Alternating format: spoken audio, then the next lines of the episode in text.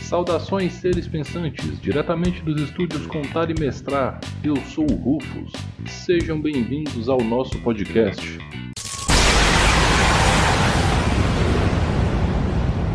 O podcast de hoje, ele tem um tema bem bacana porque eu vou apresentar para vocês um dos meus sistemas de RPG favoritos, que é Blood and Honor.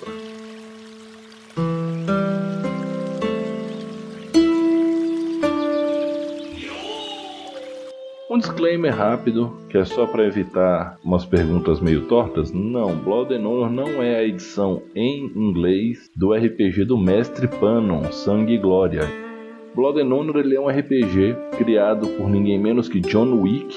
E não, não é o John Wick personagem do Keanu Reeves. Eu tô falando de um cara que é um baita especialista em cultura e fantasia oriental aplicado ao RPG ocidental.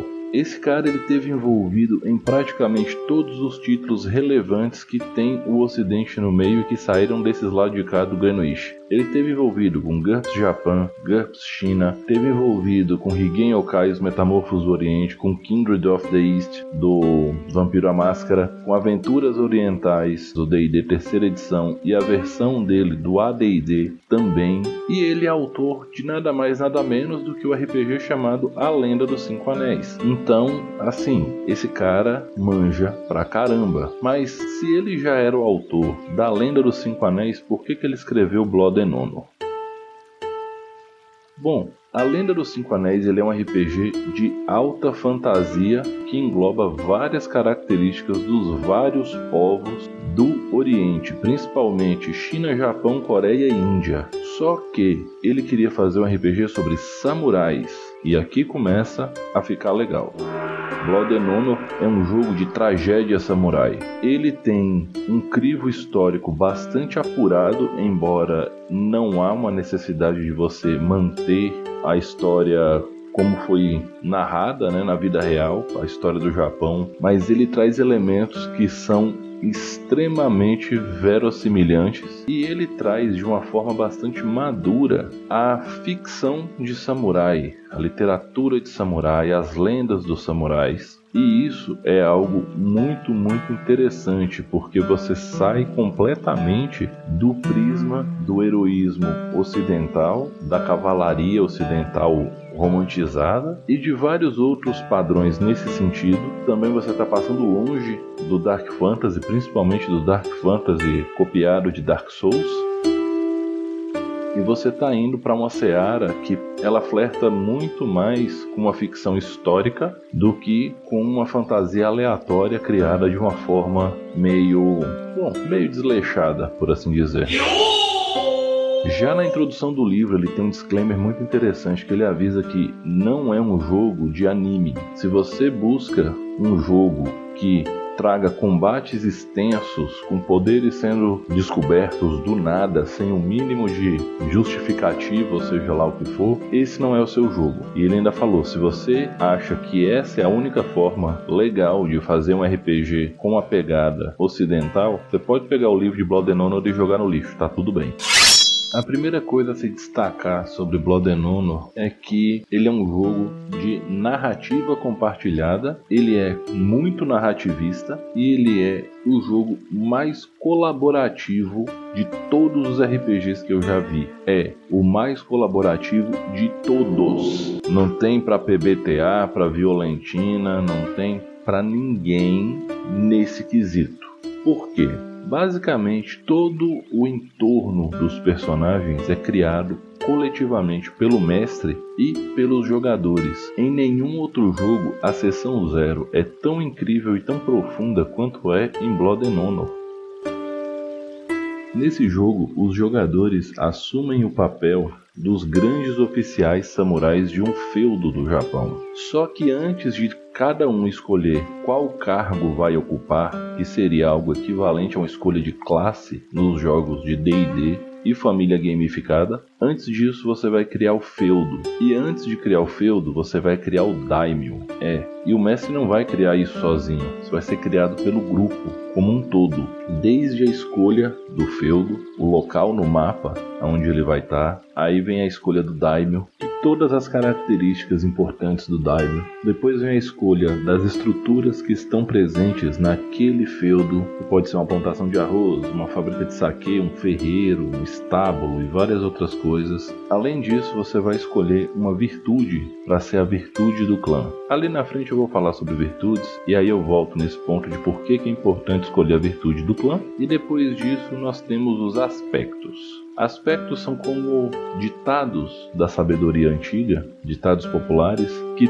definem o que são os samurais daquele clã. Cada clã possui quatro aspectos onde um aspecto é fixo em nenhum de nós é tão forte quanto todos nós. Por que, que esse aspecto é fixo? Durante o playtest do jogo, mais de 95% dos clãs escolheram essa habilidade, que é a habilidade que reforça o trabalho em equipe entre os membros do clã. Então, com base nisso, os designers incorporaram isso como habilidade padrão de todos os clãs. E existe uma larga seleção muito interessante com todas as outras habilidades. Por exemplo, a melhor espada permanece na bainha é uma habilidade para você reprimir a violência sem a necessidade de entrar em violência. Aí fala que o melhor guerreiro é aquele cuja a presença é suficiente para evitar que a violência aconteça. É, se meu cavalo soubesse todos os meus segredos, ele estaria morto. É uma outra habilidade. Outra é Primeiro, o homem toma uma bebida, então a bebida toma uma bebida e por fim a bebida toma um homem. E assim segue, são várias opções e você consegue literalmente criar uma espécie de estereótipo de comportamento para todos os membros do clã. Uma vez que tudo isso está escolhido, né, assim como o nome do clã e tudo mais, é escolhido o Meibutsu do clã, que é a coisinha do que o clã se orgulha. É aquele xodozinho, que pode ser a katana, a cachoeira, o rio, o arroz, o saque, qualquer coisa de que eles se orgulhem. E finalmente você vai criar o seu personagem. Quando você vai criar o seu personagem, você vai primeiro escolher o Giri desse personagem, que é equivalente à classe, é a função que ele vai desempenhar. Os Giris são o Kaishaku, que é o samurai executor do clã, o Yojimbo, que é o guarda-costas pessoal do Daimyo, o Karo, que é o vice-daimyo, ele é o senescal do clã, o Takumi, que é o cortesão do clã, o Hatamoto, que é o general do clã, o Onmyoji, que é o conselheiro espiritual do clã, e por último temos o Oniwaban, que é o mestre espião, é o senhor dos segredos do clã. E deu para notar pela minha maior descrição que é o meu guire favorito de todos. Uma vez que você escolheu seu Giri, você vai distribuir os valores das virtudes. Virtudes são como se fossem atributos, porém, ao contrário dos outros RPGs onde eles tentam atrelar algo mais físico, mensurar matematicamente a capacidade física e mental de um personagem, as virtudes em Blood and Honor elas são praticamente filosóficas. No total são seis virtudes que são beleza, que além de ser a beleza física do personagem, é a capacidade que ele tem de se comunicar com outras pessoas de maneira verbal ou não. A gente tem astúcia, que é a capacidade do personagem de perceber o meio ao seu redor, seja ele natural ou social, como diria na descrição, é a habilidade de perceber também o plano dentro do plano dentro do plano. Tem força, que é tudo relativo à sua capacidade física, seja velocidade, seja agilidade, seja força, resistência, tenacidade, tudo isso é o atributo força. Coragem, que é a sua habilidade de enfrentar situações adversas e se manter firme. Proeza é o seu treinamento de combate, não importa se com espadas ou não. E sabedoria, que é a sua habilidade principalmente para discernir o que é real e o que é falso, a verdade e a mentira, a realidade e a ilusão. E por aí vai. Você recebe os valores para distribuir nesse nesses atributos, né, nessas virtudes que são 4, 3, 3, 2 e 2. Vocês podem notar que são cinco atributos. E por último você recebe um F, que é uma fraqueza. Vai ser o seu atributo aonde você tem menos aptidão, vai ser a sua virtude menos desenvolvida. Note que o clã elege uma virtude como a virtude que ele celebra, que ele cultua, por assim dizer. Logo, essa virtude nunca pode ser a virtude F do personagem, porque ela recebe um bônus de mais um por bônus do clã. Então, se você quer fazer um personagem que representa o clã com um máximo de visceralidade, normalmente você vai pegar o valor 4, colocar no atributo, né, na virtude que o seu clã venera, e isso vai levar para 5, que é o valor mais incrível possível antes da aplicação das vantagens. Por fim, você vai escolher uma vantagem e essa vantagem vai dar uma modificação interessante para o seu personagem. E além disso, você vai escolher dois dos três aspectos do clã para o seu personagem. E esses aspectos vão ser o que vai determinar quão individual e quão específico é o seu samurai dentro daquele clã. Lembrando que todos os samurais possuem o aspecto nenhum de nós é tão forte quanto todos nós, assim como todos os clãs também o possuem. Nesse momento você concluiu a criação de personagem e automaticamente a criação do clã.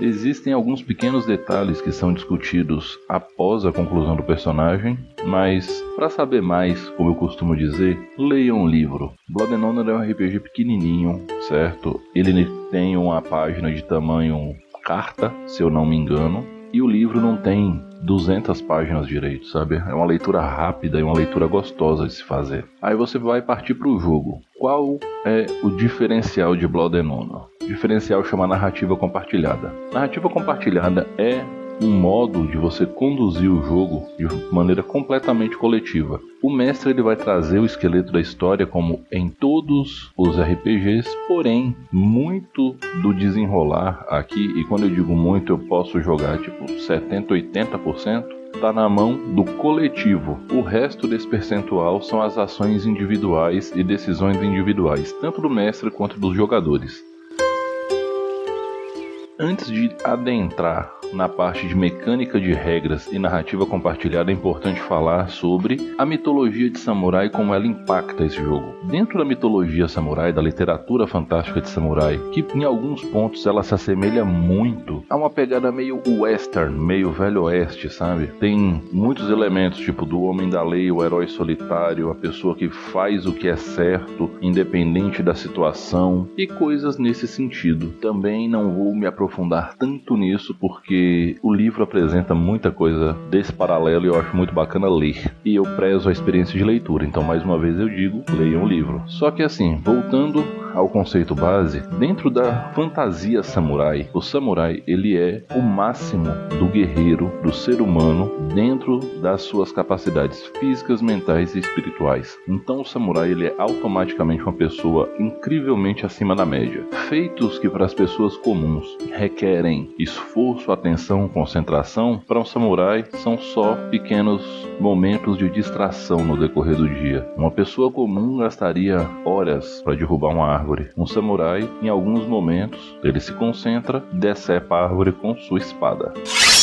A katana, ela é a arma suprema dentro desse jogo. Tudo que é equivalente a uma katana é estupidamente poderoso. Por quê? A katana não causa dano. Uma pessoa ferida por uma katana morre. Simples assim. Logo, o combate nesse jogo é extremamente mortal. Samurais não causam dano, eles matam uns aos outros. O combate aqui parece com aquele duelo clássico na verdade, ele é aquele duelo clássico de samurais, onde eles se estudam longamente em busca de uma abertura, e no momento da abertura é desferido um único golpe e tudo acabou. É simples assim. Em todas as situações em que o samurai precisa colocar suas habilidades à prova, ele assume um risco. Um risco normalmente é uma situação onde uma pessoa comum já teria fracassado em essência e que ele vai testar a sua integridade e sua capacidade. Quando o samurai assume um risco, ele joga uma quantidade de dados que é determinada pela virtude que vai contemplar aquele risco e dados adicionais que vêm de onde? Vem de um dos aspectos do clã, quando aplicáveis. Nesse caso, três dados adicionais e um único aspecto pode ser invocado o risco, caso o significado do nome do seu personagem tenha alguma relação com aquele momento você recebe um dado adicional. Existem dados de bônus pela qualidade do seu equipamento. Você pode fazer uso de um ponto da reserva de honra do clã para receber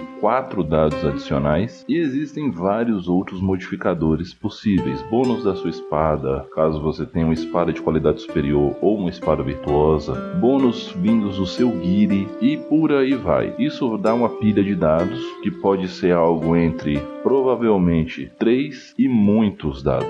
E você tem que ter um resultado 10 ou mais para obter um sucesso.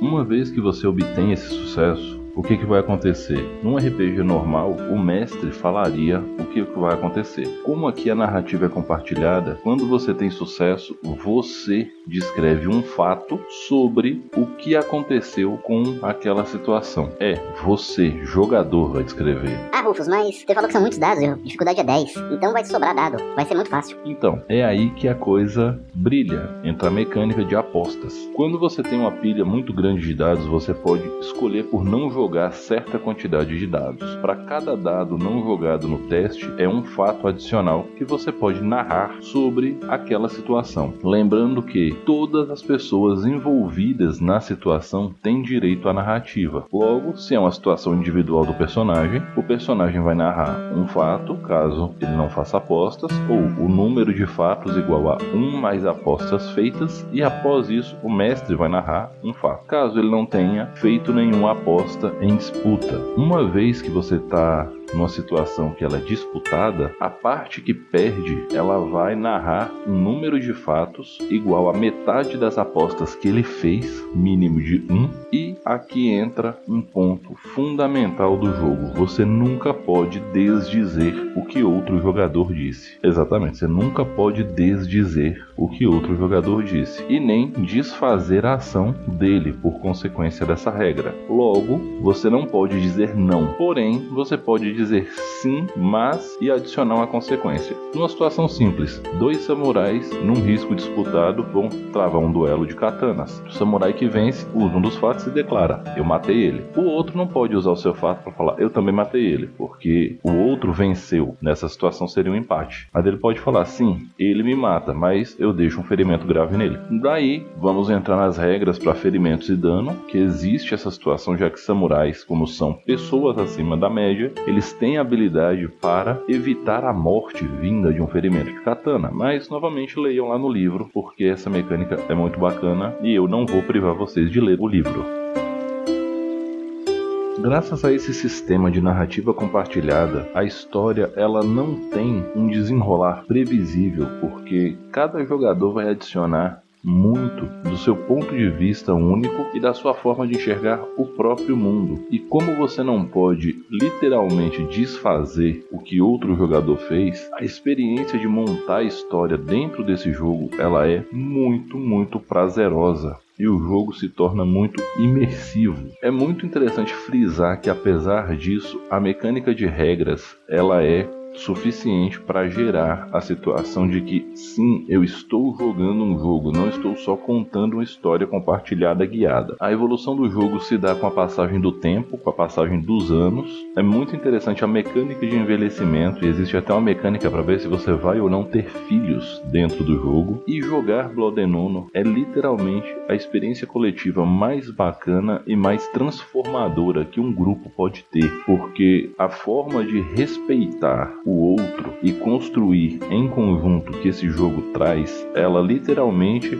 vai mudar a forma com que o grupo como um todo vê o RPG, vê a construção da história. Eu costumo recomendar muito, mas muito mesmo, jogar pelo menos uma aventura de Blood and Honor para grupos que têm o costume de só jogar jogos gamificados da escola moderna, tipo Dungeons Dragons quinta edição. Cada escola de jogo, ela traz uma lição, ela traz um viés do RPG e ela traz coisas positivas que podem ser transpostas para todos os outros jogos que você jogar. Então, da mesma forma que quando alguém joga no Menera, depois dessa experiência nunca mais vai enxergar a exploração do cenário e a exploração do desconhecido da mesma forma, quem joga Blood and Honor nunca mais vai enxergar a construção da história feita pelo grupo como um todo da mesma forma que enxergava antes. Essa mudança conceitual, ela agrega muito para qualquer jogo que você vier jogar depois. Não importa se você joga GURPS, D&D Quinta, Lamentations, Fiasco, Defensores de Tóquio, não importa. Só experimentem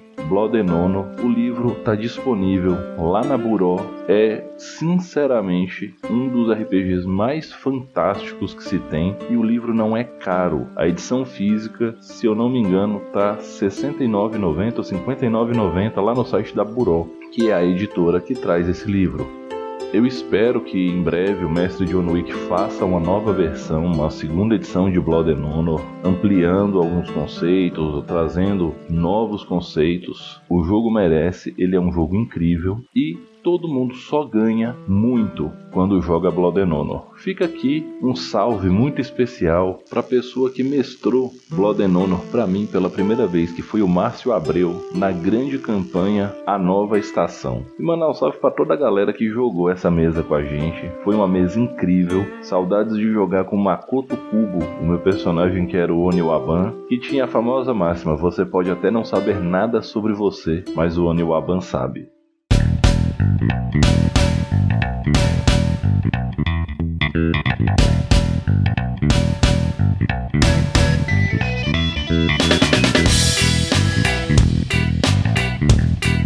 Bom, galera, eu vou ficando por aqui. Essa foi minha apresentação sobre Blood and Honor. Foi de maneira bem geral e foi o que foi vindo na minha cabeça forma aleatória, como sempre, é brainstorm mesmo, né? Esse programa é um oferecimento de todos os nossos apoiadores do Catarse, catarse.me barra Se você quer ser um apoiador do Contar Mestrar, ter acesso a podcasts exclusivos e alguns mimos de tempos em tempos, catarse.me barra Esse programa também é um oferecimento da Tribo Tiro com Arco, onde o meu amigo Ramoim vai transformar você num grande arqueiro moderno que não deve nada pro Legolas. Ele tá lá na Arena Geraldo Santana, em Porto Alegre, onde ele ensina tiro com arco com destreza, paixão, habilidade segurança técnica e biológica. E se você não está em Porto Alegre, entre em contato com o Instagram da tribo, arroba a tribo tiro com arco, e marque uma aula por videoconferência. Se você está em Montes Claros, Minas Gerais, pare de perder tempo e ficar com fome. Entre em contato com o Tom Artesanais, a hamburgueria mais pancada da cidade, onde o meu amigo Júnior faz os hambúrgueres mais foda dessa cidade. Faça seu pedido e diga que foi o Rafa do Contar e Mestrar que indicou você e você vai ganhar ganhar 10% de desconto no seu primeiro pedido. E se você postar o seu lanche no Instagram, marcar o Contar e Mestrar e o Tom Artesanais, você ganha 10% no próximo pedido. E como eu sempre digo no final, galera, respeitem-se, divirtam-se, dividam um lanche. Estamos no final da pandemia, mas ela ainda tá aí, tá querendo ganhar força de volta. Vamos ganhar. Então, álcool gel, máscara, distanciamento social e vacina. Mais uma vez, respeitem-se, divirtam-se. Eu sou o Rufus e esse foi o podcast do Contar e Mestrar. Até a próxima.